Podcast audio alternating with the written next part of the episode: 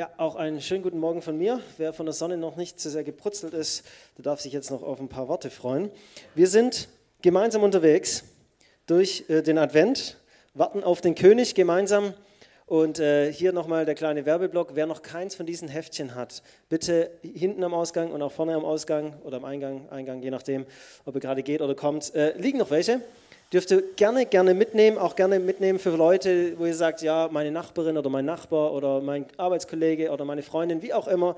Nehmt es mit, es sind tolle Texte aus dem Alten Testament, ähm, wo es tatsächlich darum geht, dass wir auf den König warten. Und heute habe ich so einen Text mitgebracht. Der Text von heute tatsächlich, ich weiß nicht, vielleicht haben schon welche gelesen, vielleicht manche auch nicht. Sonntagmorgen ist immer so eine Sache, dass man rechtzeitig zum Gottesdienst kommt, dass man nicht eben ganz nach vorne laufen muss, äh, um seinen Platz zu suchen. Und ich habe den Text von heute mitgebracht und habe mir aber lange überlegt, ob ich das tun soll, weil der ist recht sperrig. Also ähm, wir hatten ja gerade eine Taufe und so eine Taufe von jungen Leuten, es geht runter wie Öl, so pures Evangelium. Ich habe mich entschieden, Jesus nachzufolgen. Ich nehme ihn als meinen Herrn und meinen Retter an und ich sterbe und lebe dann in Christus. Es geht, geht natürlich runter wie Öl, das ist der Wahnsinn. Also sowas ist immer gut für einen Gottesdienst, strategisch sowas zu platzieren, ist ganz toll. Ähm, also wer sich taufen lassen will, ganz, ganz toll, wunderbar. Die haben das natürlich nicht deswegen gemacht, schon klar. Ähm, und dann komme ich jetzt mit so einem äh, sperrigen Text daher, aber ich habe mich entschieden, ihn trotzdem zu lesen und, und heute Morgen uns damit hineinzunehmen. Der Bibeltext für heute, also 3. Dezember, ist äh, aus 1. Mose 49.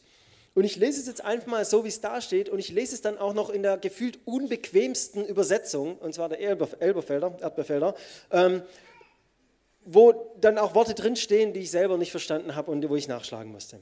Also, äh, 1. Mose 49, Vers 1 bis irgendwann 12 oder so. Und Jakob rief seine Söhne und sprach, versammelt euch und ich will euch verkünden, was euch begegnen wird in künftigen Tagen. Kommt zusammen und hört, ihr Söhne Jakobs, und hört auf Israel, euren Vater. Ruben, mein Erstgeborener bist du, meine Stärke und der Erstling meiner Kraft. Vorrang an Hoheit und Vorrang an Macht. Du bist Übergewalt wie die Wasser, Du sollst keinen Vorrang haben, denn du hast das Lager deines Vaters bestiegen. Da hast du es entweiht. Mein Bett hat er bestiegen. Die Brüder Simeon und Levi, Werkzeuge der Gewalttat sind ihre Waffen. Meine Seele kommt nicht, in ihren geheimen, kommt nicht in ihren geheimen Rat, meine Ehre verneige sich nicht mit ihrer Versammlung.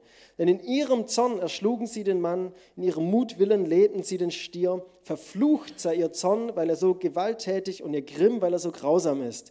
Ich werde sie verteilen in Jakob und sie zerstreuen in Israel. Judah, du, dich werden deine Brüder preisen. Deine Hand wird auf dem Nacken deiner Feinde sein. Vor dir werden sich niederbeugen die Söhne deines Vaters. Judah ist ein junger Löwe, vom Raub, mein Sohn, bist du hochgekommen. Er kauert und lagert sich wie ein Löwe und wie eine Löwin. Wer will ihn aufreizen? Nicht weicht das Zepter von Juda, noch der Herrscherstab zwischen seinen Füßen weg, bis dass der Shiloh kommt. Dem gehört der Gehorsam aller Völker. An den Weinstock bindet er sein Eselsfüllen, an die Edelrebe das Junge seiner Eselin. Er wäscht im Wein sein Kleid und im Blut der Trauben sein Gewand. Die Augen sind dunkel von Wein und weiß die Zähne von Milch. Es wurden äh, in unserem Adventskalender da schon ein paar Sachen erklärt und beschrieben.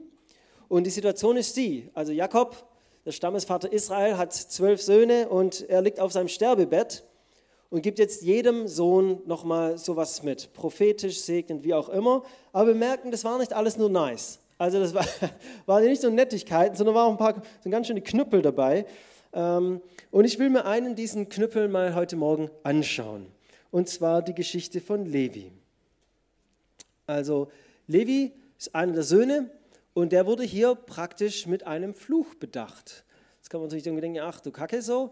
Also wenn mein Vater stirbt, würde ich gerne, dass er irgendwie wenigstens so ein paar nette Worte an mich hat. Aber die letzten Worte seines Vaters an ihn waren dann tatsächlich ein Fluch. Und ich will drei Punkte heute Morgen mit uns anschauen. Äh, und dieser erste Punkt heißt, Fehler bestimmen nicht meine Zukunft. Die hatten eine Schwester Diana, die beiden und die anderen natürlich auch. Und äh, diese Schwester war unterwegs und dann kam, heißt in der Bibel, ähm, Sichem auf sie zu, der Sohn des Heviters Hamor, und er war der Fürst des Landes. Und der fand die Diana ganz nett, attraktiv und letztendlich auf gut Deutsch hat er sie vergewaltigt. Und danach ist ihm eingefallen, wie auch immer, dieses Mädel würde ich jetzt gern für immer haben äh, und äh, bittet dann darum, dass er äh, sie heiraten darf. Also nur mal so unter uns, die Reihenfolge ist nicht ganz so gut. Äh, und äh, so, dass er Vergewaltigung und so weiter drin ist. Ich bin froh, dass die Bibel so klar und deutlich ist. Das ist natürlich alles nicht gut, das ist uns allen klar. Und auch in der Rechtsprechung der damaligen Tage war das nicht in Ordnung. Sowas gibt es auf jeden Fall nicht. Dann kommen äh, die Bewohner da von, von Sichem, die kommen auf, auf ähm, Israel und also auf Jakob und, und ähm, seine Söhne zu und sagen: Ja, also ich hätte gerne Diana jetzt zur Frau. Jeden Brautpreis, den du haben willst, sag sie ihn einfach und, und ich werde ihn bezahlen. Ich, ich mag dieses Mädel und, und ich will es gerne zu meiner Frau machen. Und äh, dann sagen sie: Okay, können wir gerne machen. Irgendwie gibt es einen Brautpreis, dann muss man den bezahlen. Und haben wir gesagt, aber es wäre für uns äh, einfach eine Schande, wenn wir unsere Schwester an jemanden geben würden, der nicht beschnitten ist. Und dann reden die in, der, in dem Ort darüber und sagen, ja, okay, Leute, die Israeliten, das sind viele Leute, die würden uns auch beschützen. Wenn was passiert, lass uns doch irgendwie vermischen, dann beschneiden wir uns halt und dann ist auch gut. Und alle stimmen freudig zu und machen das. Und am dritten Tag, als die Schmerzen relativ heftig waren, kommen Simeon und Levi und wahrscheinlich ihr ganzes Gefolge und erschlagen alles, was männlich ist in dieser Stadt. Töten einfach alles, was männlich ist in dieser Stadt. Nehmen die Frauen, die Kinder, das Vieh und so weiter als Beute einfach mit. Gefühlt an der Stelle ein hochaktueller Text. Wir haben einen Angriff auf Israel, da werden Menschen verschleppt und jetzt die Frage, was ist eigentlich eine angemessene Antwort darauf? Was ist eine angemessene Antwort darauf, auf diese Gewalttat? Ein hochaktueller Text. Ich will jetzt nicht ins Politische, aber ich will einfach mal heute auch mit dem, was wir gerade eben gebetet haben für Christinnen und Christen in Israel und im Gazastreifen, nochmal ganz bewusst sagen, wir stehen ganz bewusst auch als Gemeinde mit allen Jüdinnen und Jüden. Aus unserer Geschichte heraus haben wir eine Verpflichtung dazu. Völlig klar. Als Deutsche haben wir eine Verpflichtung, aber auch aus unserem Glauben heraus haben wir eine Verpflichtung dazu. Er ist der Gott Israels er ist der Gott Israels und wir sind eingepflanzt in diesen Stamm. Quasi als Fremdlinge kamen wir dazu, eingepfropft in den Stamm Israels. Und deswegen stehen wir mit diesem Volk. Wir beten für dieses Volk. Wir erheben unsere Stimme für dieses Volk. Muss ich aber deswegen alles gutheißen, was die Politik in Israel entscheidet? Sicherlich nicht. Das hat nämlich Gott im Alten Testament auch schon nicht gemacht. Da gab es einige Stellen, wo er sehr mit seinem Volk geschumpfen hat und gesagt, nein, das macht ihr nicht richtig. Und so müssen auch wir, so sehr wir mit allen Jüdinnen und Jüden stehen, so sehr wir mit dem Volk Israel stehen, auch nicht jede politische Entscheidung, da getroffen wird, gutheißen. Für Jakob, sein Vater, war die Tat von Simeon und Levi auf jeden Fall nicht die richtige und angemessene Antwort. Klar, da ist was Dummes passiert, das war ein Fehler und auch ein gewaltiger Fehler, das war ein Angriff auf uns, das war ein Angriff auf unsere Schwester, eine Vergewaltigung, von, von, von, von sie ist geschändet, so hieß es damals noch. Ähm, und, und da muss natürlich auch irgendwie eine Konsequenz folgen, völlig klar. Aber so wie ihr beide, Levi und Simeon, dann losgegangen seid und, und, und hier einfach alles Männliche erschlagen habt und den kompletten Ort praktisch ausgelöscht habt, das war nicht, das war nicht angemessen, das war nicht gut. Ja, die beiden haben Fehler gemacht. Und aufgrund dieses Fehlers bekommen sie dann von Jakob eben keinen Segen, sondern ein Fluchwort. Sie selbst als Personen werden nicht verflucht, aber ihr Zorn und ihr Grimm wird verflucht. Und letztendlich sagt Jakob, ich will nicht in euren Versammlungen sein, ich will nicht Anteil an dem haben, was ihr dort veranstaltet. Sie haben einen Fehler gemacht. Levi hat einen Fehler gemacht aus noch vielleicht einer Charakterschwäche heraus, vielleicht war es eine Überreaktion, ein Hitzkopf, keine Ahnung, steht so nicht drin. Und die Konsequenzen dieses Fehlers, den muss er jetzt halt tragen. Er bekommt den Segen seines Vaters nicht. Und damit ist seine Zukunft ganz schön, naja, betrübt. Ist halt so. Was man bestellt hat, muss man auch bezahlen. Und vielleicht kennt ihr so Situationen, ähm, dass ihr wisst, okay, da habe ich einen Fehler im Leben gemacht und dann gibt es für diesen Fehler eben Konsequenzen. Ist einfach so. Wenn ich zu schnell fahre und geblitzt wäre, gibt es Konsequenzen. Wenn ich an einer Beziehung jemanden unfair behandle, dann hat die andere Person auch irgendwie das Recht, sauer auf mich zu sein und verletzt zu sein. Und dann muss ich die Konsequenzen eben davon tragen. Wenn ich andere Fehler mache, ist es völlig klar, wer Fehler macht, der muss die Konsequenzen eben auch ertragen und dann auch tragen. Und diese Prophetie über Levi, dass er keinen Anteil haben wird unter seinen Brüdern und so weiter, die erfüllt sich tatsächlich auch. Levi als Stamm später dann bekommt keinen Anteil am Land in Israel. Also da ziehen sie ja dann aus Ägypten aus und so weiter. Vielleicht kennen die meisten die Geschichte. Und dann wird das Land, das sie dort einnehmen, das Gott ihnen schenkt, aufgeteilt zwischen all diesen Brüdern. Und Levi bekommt kein Land. Er bekommt kein Erbteil. Er lebt verstreut unter seinen Brüdern. Die Konsequenz seines Fehlers, Generationen später immer noch da ist. Aber, aber, aber, Gott stellt dieser Konsequenz ein großes Aber entgegen.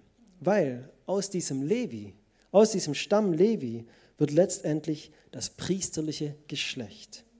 Aaron und Moses, beides Leviten. Sie stellen die Priester, sie sind die Vermittler zwischen Mensch und Gott für ganz Israel. Ja, sie tragen die Konsequenzen ihres Fehlers und gleichzeitig macht Gott etwas Wunderschönes, etwas Heiliges daraus. Sie werden zu Vermittlern Gottes in ganz Israel, unter ihren Geschwistern und sind überall verstreut, um überall als Vermittler Gottes, als Priester da zu sein. Jetzt sind wir heute Morgen hier versammelt, haben mit dem alten Israel wahrscheinlich relativ wenig zu tun, aber meine direkte Frage an dich heute Morgen ist, welche Fehler, welche Fehler deiner Vergangenheit trägst du mit dir herum? Ich brauche jetzt keine Antwort, keine Sorge, muss hier keine Selbstoffenbarung werden, aber für dich persönlich mal, welche Fehler deiner Vergangenheit trägst du mit dir rum? Was sind die Dinge, wo du sagst, das hätte ich anders machen sollen? Da, da hätte ich, da hätte ich, hätte ich vorher noch mal oder wie auch immer. Welche Fehler trägst du denn mit dir herum? Unser Thema für die nächsten Wochen ist Warten auf den König. Wir warten auf diesen König, ja. Und wir warten auch mit unseren Fehlern auf diesen König. Und ihr Lieben, dieser König, den können wir nicht einschränken durch die Fehler unseres Lebens. Es gibt keine Fehler, die Jesus irgendwie überraschen oder überwältigen würden. Du kannst gar keine so großen Fehler machen, dass Jesus irgendwann kapituliert und sagt, okay, sorry, also lieber Sam, das war jetzt einfach einer zu viel, jetzt ist dir nicht mehr zu helfen. Das wird nicht passieren. Jesus ist größer als meine Fehler. Und selbst aus dem tiefsten Makel, da haben zwar eine ganze Stadt letztendlich ausgelöscht, selbst aus dem tiefsten Makel, Makel schreibt er eine Geschichte der Heiligkeit und Rettung für ein ganzes Volk. Und Jesus will auch mit dir Geschichte schreiben. Eine wunderschöne und eine heilige Geschichte, egal was du in deiner Vergangenheit getan hast oder nicht. Gott stellt den Konsequenzen dieses, dieses Fehlers ein Aber entgegen. Und Gott spricht dieses Aber auch in dein Leben hinein. Egal, was du bereust, egal, wo die Fehler waren, egal, wie groß sie waren, da kommt das, das Aber von Gott. Und er sagt, aber, aber, ich mache daraus etwas Wunderschönes und Heiliges. Zweitens, was andere über mich sagen, bestimmt nicht meine Zukunft. Ist ja ganz schön heftig, was der Vater hier über seinem Sohn sagt. Ich habe vorhin schon gesagt, hei, hei, hei. Also, wenn das jetzt mein Papa gewesen wäre und das wären seine letzten Worte an mich, ich wäre am Boden zerstört. Ich wäre wirklich am Boden zerstört. Und wie, wie sehr ich mir das wünsche, dass Menschen Gutes über mich aussprechen, dass Menschen Gutes in mein Leben hineinsprechen. Das geht uns, glaube ich, allen so. Gerade Kinder, die lechzen ja geradezu danach, dass sie was Gutes von ihren Eltern hören dass sie das hören, ja, da hast du gut gemacht, oh, so toll oder wie auch immer. Was sagen denn die Leute über dich? Meine Geigenlehrerin, früher, ich habe keinen Geigenunterricht mehr, aber früher, meine Geigenlehrerin, ich war drei Jahre alt, hat meine Geigenlehrerin zu mir gesagt, oder nicht zu mir, aber zu meinen Eltern, aber man kriegt es dann halt so mit. Ähm, also der Sam mit drei Jahren, das wird bestimmt mal ein Wunderkind auf der Geige. Heute muss ich mich eher darüber wundern, dass manchmal so schräge Töne aus meiner Geige kommen. Irgendwas unterwegs ist nicht ganz so gelaufen, wie sie sich das vorgestellt hatte. Was wird denn über dich gesagt? Was sagen denn deine Eltern über dich? Was sagen deine Freundinnen, deine Freunde über dich? Vielleicht wird was Positives ausgesagt. Du wirst mal ein Wunderkind. Ja, wunderbar, dann streng dich an, das klappt bestimmt bei dir. Bei mir hat es nicht geklappt. Aber vielleicht sind es ja auch negative Dinge, die hier über dir ausgesagt werden. Oder noch schlimmer, vielleicht wird auch einfach nur geschwiegen. Auf die Frage, wer bin ich eigentlich? Auf die Frage, bin ich was wert? Bist du stolz auf mich? Habe ich es hab ich's gut gemacht? Hast du mich lieb? Bin ich bei dir angenommen? Freust du dich über mich? Und dann verhallen diese Fragen einfach im Schweigen. Im Schweigen derer, die uns meistens noch am nächsten sind. Oh, und es tut weh. Das kann richtig, richtig wehtun. Levi musste genau mit dieser Bürde leben. Nicht nur hat sein Vater geschwiegen, er wird sogar von ihm verflucht. Letztendlich ist das Leben für ihn gelaufen und die Zukunft dadurch auch bestimmt. Aber auch hier stellt Gott ein großes Aber dagegen. Ein Aber an das ganze Volk der Leviten. Genau an einen von denen, denen eigentlich kein Land versprochen wurde, denen der Fluch ihres Vaters anhaftete, dem stellt Gott ein Aber entgegen. Und er ruft diese Leviten, er ruft aus einem Dornbusch heraus diesen Moses und er sagt, dich habe ich ausgewählt. Du wirst mein Volk aus der Hand des Pharaos befreien und in das verheißene Land führen. Der landlose Verfluchte, der landlose Verfluchte soll nun ganz Israel zu ihrer Verheißung im Land führen. Gefühlt so, als ob ein Blinder dem Sehenden ein Gemälde erklärt. Du als Blinder willst mir jetzt erklären, was ich hier sehen soll. Genauso muss ich das von Moses angefühlt haben. Ich als verfluchter Landloser, wo unser Vater Jakob gesagt hat, euch wird kein Anteil. Ich soll jetzt alle dorthin führen, dass sie ihr Land bekommen. Gott hat es völlig umgedreht. Und er macht aus dem Fluch eine Berufung zum Segen für alle. So einfach geht es aber nicht. Ich weiß nicht, ob ihr die Geschichte kennt, wo Gott dem Moses im Dornbusch begegnet. So einfach geht es nicht. Wir merken diese Verletzungen, diese Verunsicherung, die sitzt so tief in Moses drin. Er ist Levit. Dieser Makel des Landlosen hängt ihm an. Seinem ganzen Stamm hängt dieser Makel an. Und so einfach, dass Gott ja einmal kurz versagt, war es bei Moses tatsächlich nicht.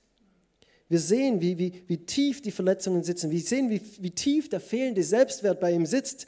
Und er sagt, ja Gott, das ist ja alles wunderbar, aber die glauben mir eh nicht. Die glauben mir eh nicht.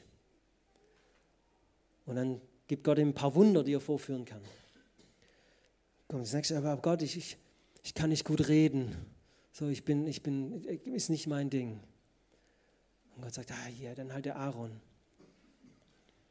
Und sagt Mose, aber such dir doch bitte einen anderen. Ich, so, und wir spüren, wie, wie der Selbstwert gelitten hat als Levit. Wir spüren, wie der Selbstwert von Moses, er hat ja selber auch ein paar Fehler gemacht, in Ägypten umgebracht und so weiter, wie ihn das anhaftet. Wir Leviten, wir haben doch eigentlich gar keinen Platz hier, wir sind doch verflucht. Und Gott stellt sein Aber entgegen und sagt, nein, ich suche dich aus, dich als Levit. Moses, du bist ausgesucht, um alle anderen in ihr Erbteil zu führen. Gott verliert nicht die Geduld. Manchmal habe ich das Gefühl in der Geschichte, er ist kurz vorm Geduldsfaden reißen, aber er verliert nicht die Geduld. Er gibt ihm Sicherheit, er gibt ihm das, was er braucht und setzt dann auch Aaron mit ihm ein und sagt, aber jetzt marschier. Marschier. Und, und nicht mehr unter dem Fluch, sondern in dem, dass ich dir eine Berufung zum Segen gebe. Was sagen die Leute über dich? Was ist über dir ausgesprochen? Was sprichst du über dir selber aus? Das ist meistens noch viel verheerender als das, was andere über uns aussprechen. Wir warten auf den König. Und aus gutem Grund warten wir auf den König, weil letztendlich gilt sein Wort. Er lässt sich nicht aufhalten vor der Situation deiner Familie, deinem Status im Dorf oder davon, dass du vielleicht das Mittelkind bist und der Erste irgendwie Aufmerksamkeit gekriegt hat und der Letzte auch, aber du halt irgendwie vergessen wurdest. Er lässt sich nicht aufhalten, dass dein Vater sich nicht für dich interessiert hat, dass du nur Schweigen bekommen bist oder dass du immer das Gefühl hattest, dass es bei dir nicht reicht, dass du nicht gut genug bist, dass andere halt besser können und dass er nicht stolz auf dich ist. Davon lässt sich das Wort Gottes nicht abirren. Wenn der König kommt, dann gilt sein Wort und sein Aber gilt auch für dich. Er sagt, du bist bei mir angenommen. Du bist mein geliebtes Kind.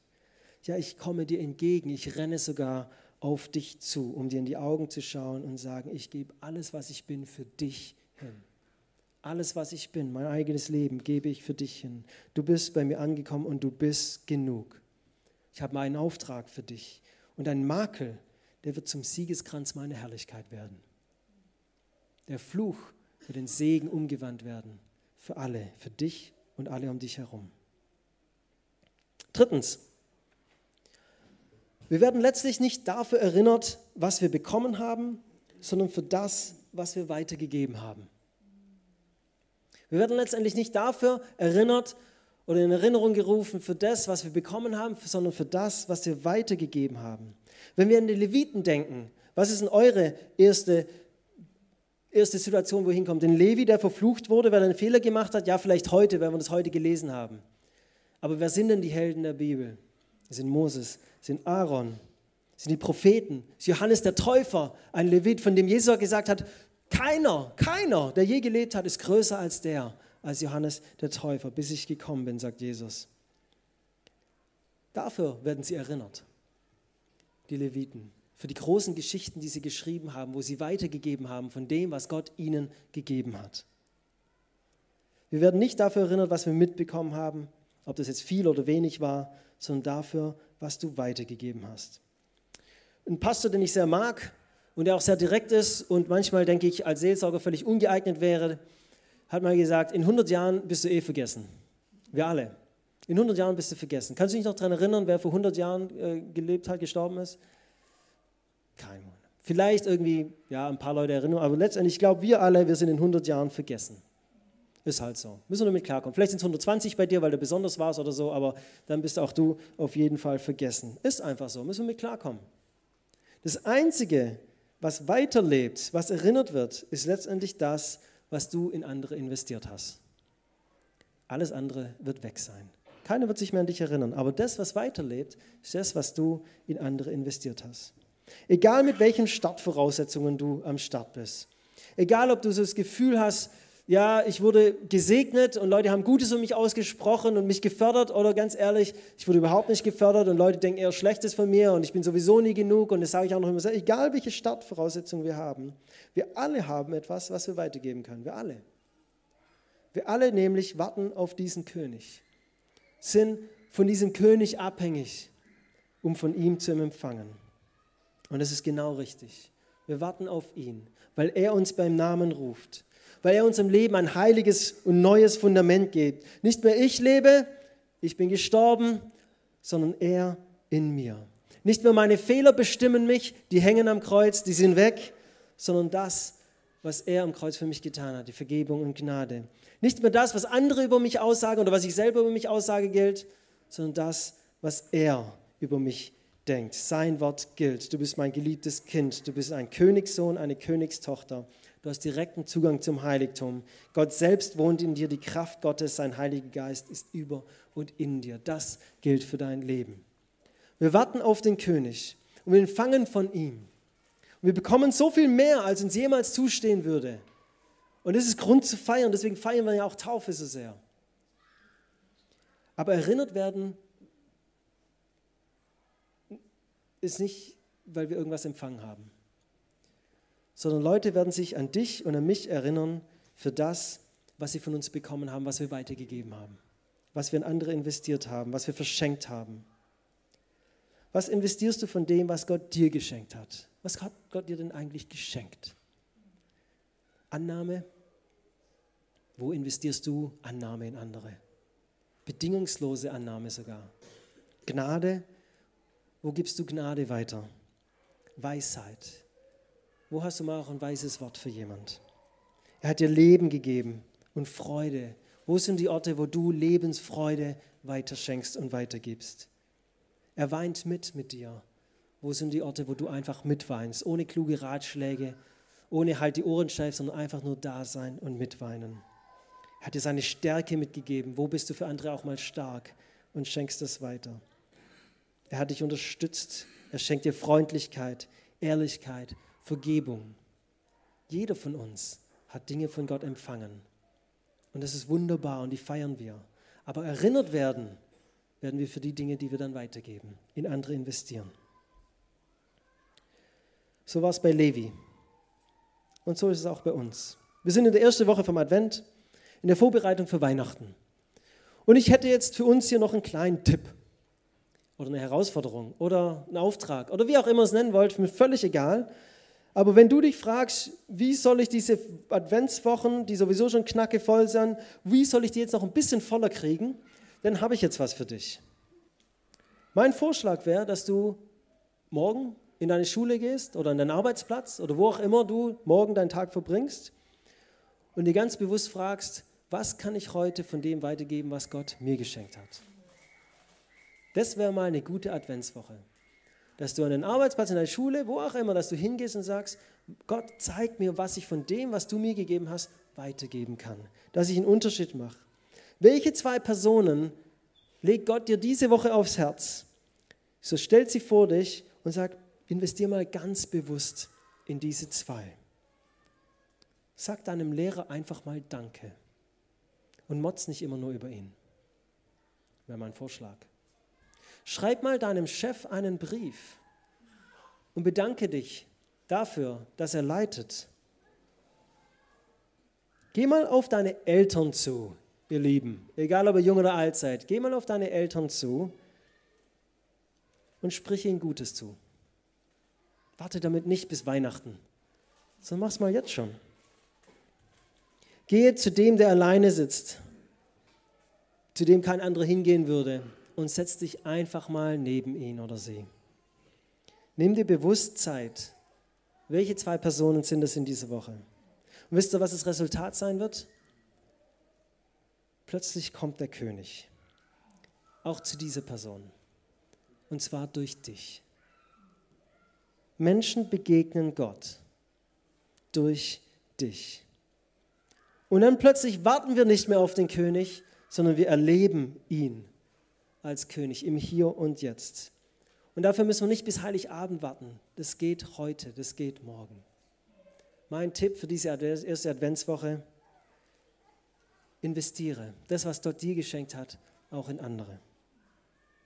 Egal welche Fehler du in deiner Vergangenheit gemacht hast. Egal wie du hier sitzt oder welche Stadtsituation, du, du, in der du dich vorfindest, was über dir ausgesprochen wurde, was auch immer. Jesus spricht dir zu, wer du bist. Und er gibt dir eine Zukunft, eine gesegnete und heilige Zukunft. Erinnert werden wirst du aber nur für das, was du eben an andere investierst. Wir warten gemeinsam auf den König in dieser Adventszeit. Aber wir wollen eben nicht nur warten, sondern wir wollen seine Ankunft immer wieder auch sehen und erleben. Und dazu sind wir berufen, dazu bist du zu berufen. Dass du ein Mittler wirst zwischen Gott und anderen. Dass du ihn erfahrbar machst und dass Menschen Gott begegnen, auch durch dich. Ich will gerne beten. Ich will einladen, dass die Band schon nach vorne kommt. Ich will gerne beten. Wir werden gleich ein Lied singen, wo es um die Generationen geht, von einer Generation zur nächsten. Ähnlich wie Jakob hier seine Söhne vor sich hatte und ihnen Dinge zugesprochen hat, spricht Gott uns auch Dinge zu. Und das wollen wir gleich in diesem Lied tun. Aber bevor wir das tun, will ich nochmal für dich beten. Wenn du heute Morgen da bist und du sagst, ich leide unter Fehlern meiner Vergangenheit. Ich leide unter Fehlern, die ich gemacht habe und ich trage gerade Konsequenzen und ich habe das Gefühl, ich muss sie selber tragen. Oh, dann lass mich bitte für dich beten. Dann lass mich bitte für dich beten und ein Aber Gottes dem entgegenstellen. Vielleicht sitzt du heute Morgen auch hier und sagst, über meinem Leben wurde irgendwie nicht viel Gutes ausgesprochen. Meine Nachbarn können mich eh nicht leiden. Bei meinen Eltern war ich auch unten durch. Keine Ahnung. Vielleicht bist du gerade in einer Ehe, wo euch gegenseitig nichts mehr Gutes sagt. Oh, dann lass mich bitte heute für dich beten und ein Aber Gottes dem entgegenstellen. Und dann lass mich beten für eine Freude und Mut, das, was Gott dir geschenkt hat, auch weiterzugeben. Und dann lass uns gemeinsam dieses Lied singen, wo es heißt, von Generation zu Generation, von Person zu Person soll dieser Segen weiterfließen. Wollen wir gemeinsam aufstehen? Und wenn es für dich heute Morgen gilt, wenn du das Gefühl hast, genau, der hat gerade was angesprochen, der Bub da vorne, was, was mir gilt, dann mach einfach deine Hand auf dein Herz und sag, das gilt jetzt für mich. Jesus, danke, dass wir so zu dir kommen dürfen. Ach, was für ein Privileg. dass wir so einfach vor dich kommen dürfen. Und dass wir wissen, du stellst ein großes Aber dem entgegen, was bei uns schief läuft und gelaufen ist. Jesus, ich bete jetzt für jeden Einzelnen hier in diesem Raum, der unter Fehler in der Vergangenheit leidet. Ich bete für dich, wenn du jetzt hier bist und sagst, ja, ich habe da Fehler gemacht, einen großen oder mehrere kleine oder wie auch immer, vielleicht lebe ich eine ganze Lüge, was auch immer. Und du spürst, wie, wie, wie diese Fehler einfach dich bedrücken, wie du daran leidest. Dann darf ich dir jetzt das Aber Gottes zusprechen. Aber ich habe diese Fehler am Kreuz bezahlt. Ich habe die Last deiner Sünde ans Kreuz genagelt. Sie hängt dort mit Jesus. Und du darfst frei sein von dieser Last. Und ich bete jetzt, dass aus den Konsequenzen dieser Fehler was Schönes, was Heiliges wird. Ich bete, wie du erleben darfst, wie Gott das, was schiefgegangen ist, was kaputt gegangen ist, was zerbrochen ist, nimmt und heilt und schöner und herrlicher macht als vorher. Ich spreche dir zu, dass du nicht die Last deiner eigenen Fehler zu tragen hast, sondern die hat Jesus am Kreuz getragen und das spreche dich frei davon. Wenn es für dich gilt, dann sag einfach Ja in deinem Herzen. Das nehme ich an. Das gilt. Es gilt, dass mein altes Ich gestorben ist. Das ist ersoffen mit Jesus und wieder auferstanden ist ein neues Ich. Und das, dieses neue Ich trägt nicht mehr die Last der Sünde. Das gilt auch für dich heute Morgen. Ich will für dich beten, wenn du heute Morgen hier bist und du sagst, über mir wird Schlechtes ausgesprochen. Vielleicht rede ich selber schlecht über mich, denke ich schlecht über mich, habe ein schlechtes Selbstwertgefühl. Ich weiß gar nicht so richtig, wer ich bin und keiner hat es mir zugesprochen. Oh, Herr Jesus, dann komm du jetzt mit deinem Aber komm du jetzt mit deinem Aber und stell dich entgegen. Und sag, ich sag dir, wer du bist. Du bist mein geliebtes Kind. Du bist eine Königstochter, ein Königssohn. Ich habe mein ganzes Leben für dich hingegeben. Ich habe die 99 zurückgelassen, um dir hinterherzugehen, um dich zu finden. So wertvoll bist du in meinen Augen. Und ich habe für dich ein Leben mit Zukunft, ein Leben in Fülle, ein Leben für Segen, mit Segen für viele um dich herum. Vielleicht haben andere dich vergessen, vielleicht hast du Schweigen geerntet, vielleicht hast du Negatives geerntet. Da stelle ich aber mein Aber dagegen. Aber du bist mein. Ich habe dich gesehen, beim Namen gerufen und gerettet. Es gilt für dich heute Morgen. Wenn du dieses Gefühl hast, ich werde übersehen, ich bin nichts wert, oh, dann nimm das für dich heute Morgen an, dieses Aber von Jesus, der dich anschaut und dich ehrt, der sein Leben für dich hingibt und sagt, ich habe alles für dich, nur für dich gegeben. Und Jesus, ich bete für Mut für uns als Gemeinde, dass wir diese Berufung, diesen Auftrag ernst nehmen, dass wir Mittler werden zwischen Gott und Mensch. Dass wenn Menschen uns begegnen, dass sie dir begegnen. Fordere uns heraus, dass wir Träger deiner Gegenwart sind, dass wir Träger deiner Freude, deines Lebens, deiner Vergebung, deiner Gnade sind. Ob das bei uns in der Schule ist oder am Arbeitsplatz oder zu Hause. Zwischen Verheirateten oder in Familien, Eltern und Kindern, was es auch ist. Lass uns Träger deines Lebens und deiner Freude werden. Zu sagen, ja, wir warten gemeinsam auf den König, wir leben aber auch, dass er kommt. Danke dafür, Jesus. Lass uns es gemeinsam singen, dass sich sein Segen von Generation zu Generation weitergibt dass wir Gesegnete sind, um anderen Segen zu sein. Lass uns gemeinsam singen. Der Herr segne dich.